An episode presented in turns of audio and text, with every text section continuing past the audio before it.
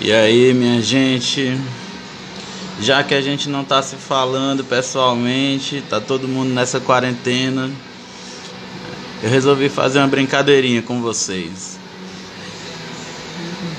Já que eu não posso ficar falando pessoalmente, então eu vou dar umas dicas aqui pra gente passar um tempinho, né, enquanto se prepara para o apocalipse. E já que estamos vivendo nessa época bolsonariana, vamos falar de distopia. Então, eu acho que o livro que mais combina com esse momento, embora não seja minha distopia preferida, é o Fahrenheit 451 do Ray Bradbury, publicado em 1953.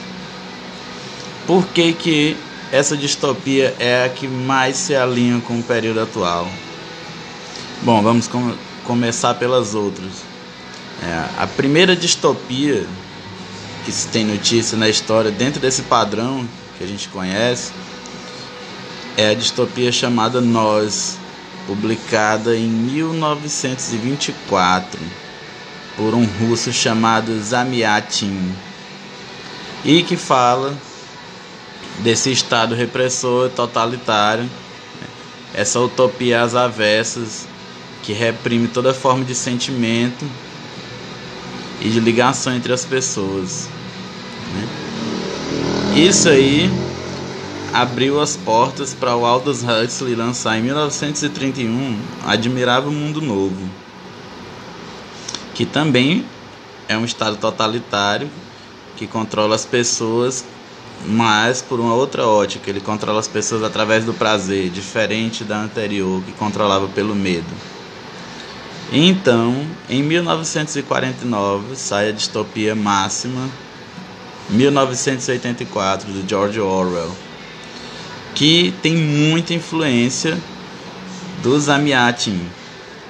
Até porque ela é uma, uma metáfora bem clara, uma crítica bem clara ao regime stalinista da União Soviética. Né? Então não é à toa que eles estão muito ligados nisso. Mas em 1953, Ray Bradbury publica o Fahrenheit 451.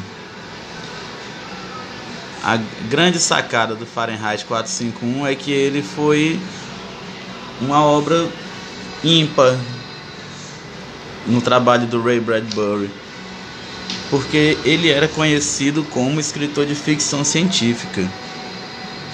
Inclusive, ele ganhou notoriedade depois de algumas publicações, até ele lançar as Crônicas Marcianas, que foi muito bem recebido.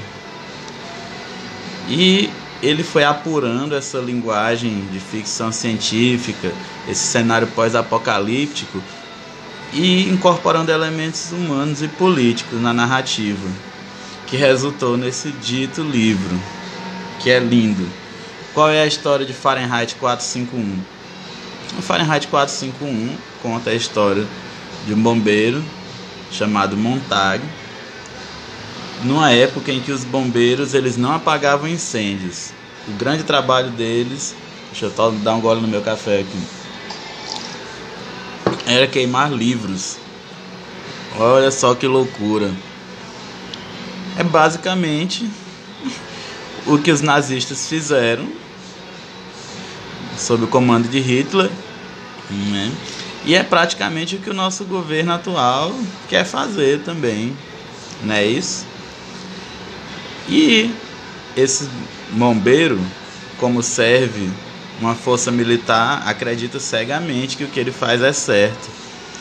Até ele se deparar com a jovem Clarice McClellan, que o questiona se em outra época os bombeiros não fizeram diferente.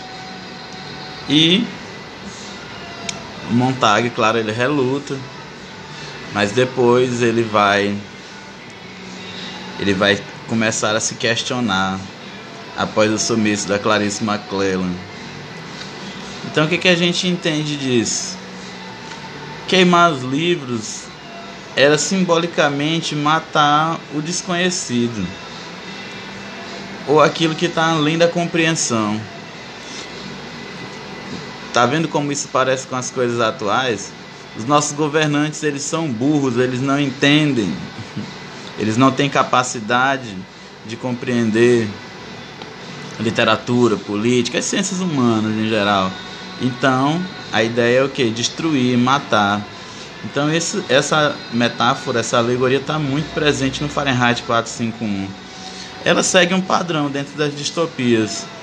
Sempre é alguém que é muito fiel ao sistema e que num determinado momento encontra uma pessoa que é uma mulher, geralmente, e que ela também às vezes tem ali uns, uns lances de mentora né, da jornada do herói, porque ela vai mostrar mais ou menos a missão do cara.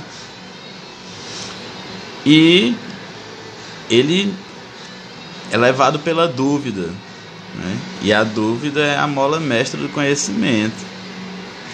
Então Montag ele começa a despertar a curiosidade pelo livro, pelo desconhecido que ele destrói sem saber o que é. E quando ele toma contato com o conhecimento, ele não para. Então isso vai provocar uma grande mudança na vida do Montag. Ele vai passar por alguns episódios como o da senhora Blake, que é bem marcante na vida dele, que vocês só vão saber se vocês lerem o livro ele vai enfrentar o antagonista que antes era o mentor, que é uma coisa clássica também de algumas, algumas jornadas do herói, que às vezes o mentor vira um antagonista. Mas vocês só vão saber disso lendo.